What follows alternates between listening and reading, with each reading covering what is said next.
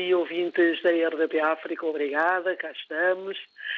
Uh, a máxima prevista para hoje é de 33 graus centígrados, segundo serviços de meteorologia.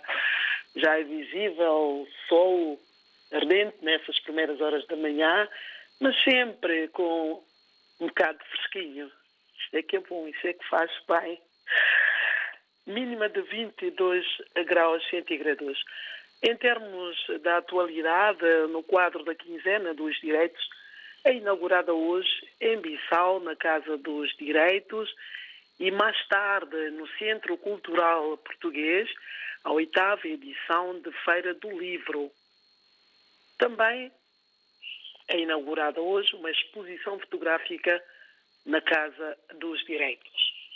Uma forma, segundo a CEP, de dar dignidade às mulheres jornalistas na Guiné-Bissau e, ao mesmo tempo, também dar visibilidade aos trabalhos que essa camada uh, faz na Guiné-Bissau. Tráfico de droga e criminalidade organizada transnacional em análise durante todo o dia de hoje em Bissau. Neste encontro, uh, que terá lugar na sede da ONG Tiniguena, em Bissau, será apresentado os resultados dos fóruns nacionais sobre a segurança, justiça e paz.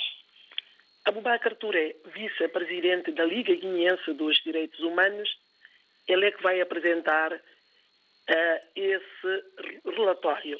Mas ele apresenta esse relatório não na qualidade do vice-presidente da Liga, mas sim na qualidade do consultor. Uma iniciativa da sociedade civil o apoio de UNDC e também PNUD. Ainda em Bissau, David, arranca hoje a campanha de sensibilização denominada Eu Amo a Minha Pele.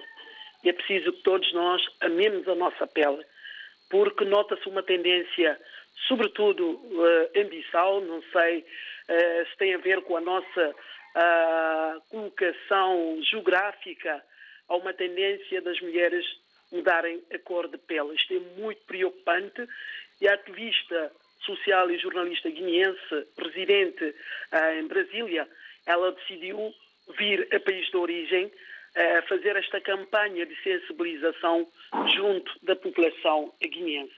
Mas a campanha será ainda antecedida da apresentação do tema Identidade Africana, caso da Guiné-Bissau, e este encontro com juventude guineense, terá como orador este tema importante o combatente da liberdade da pátria, Afonso T.